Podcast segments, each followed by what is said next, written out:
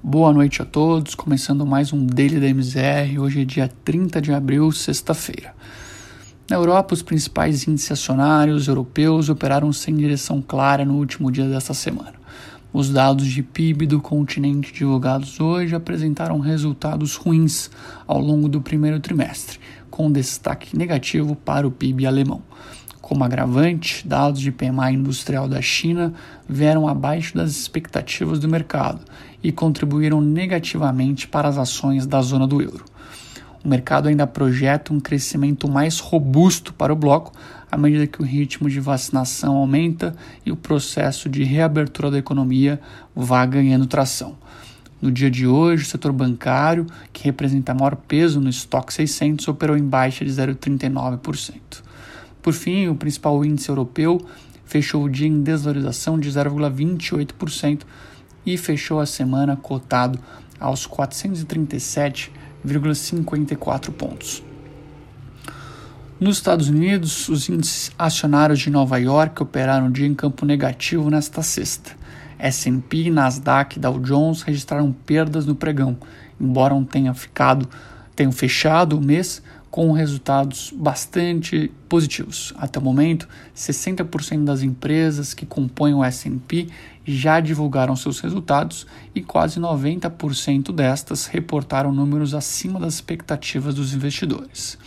No balanço mais recente, entre as gigantes nos Estados Unidos, a Amazon também apresentou dados muito positivos, com lucro de mais de 8 bilhões de dólares e receitas no primeiro TRI de 108 bilhões de dólares.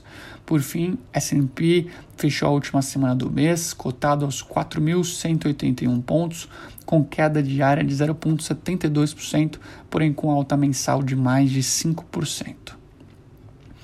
No cenário local, seguindo a esteira das principais bolsas, o Ibovespa fechou o dia em queda nesta sexta pressionado ainda por ajuste de posições no portfólio dos fundos em dia de realização de ganhos, o índice local operou em baixa de 0,98%, fechou cotado aos 118.894 pontos.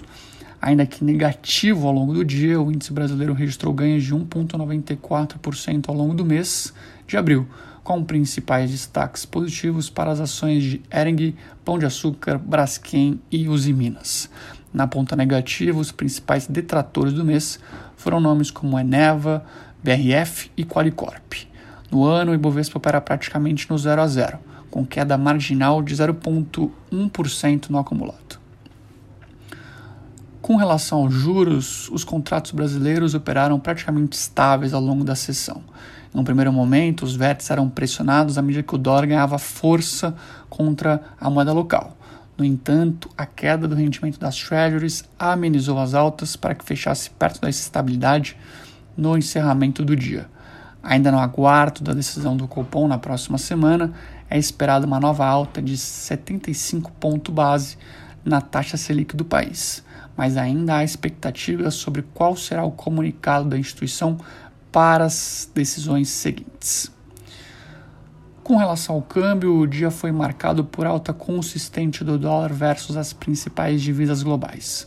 O real não ficou de fora e se desvalorizou, desvalorizou ao longo do dia.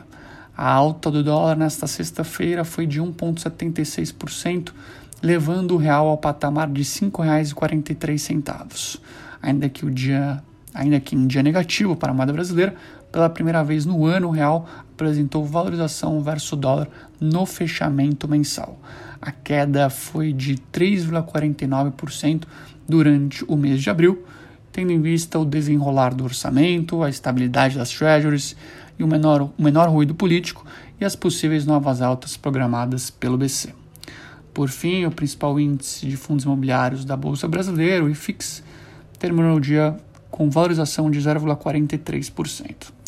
Bom, por hoje é isso, pessoal. Tenham todos uma excelente, um excelente final de semana e até a semana que vem.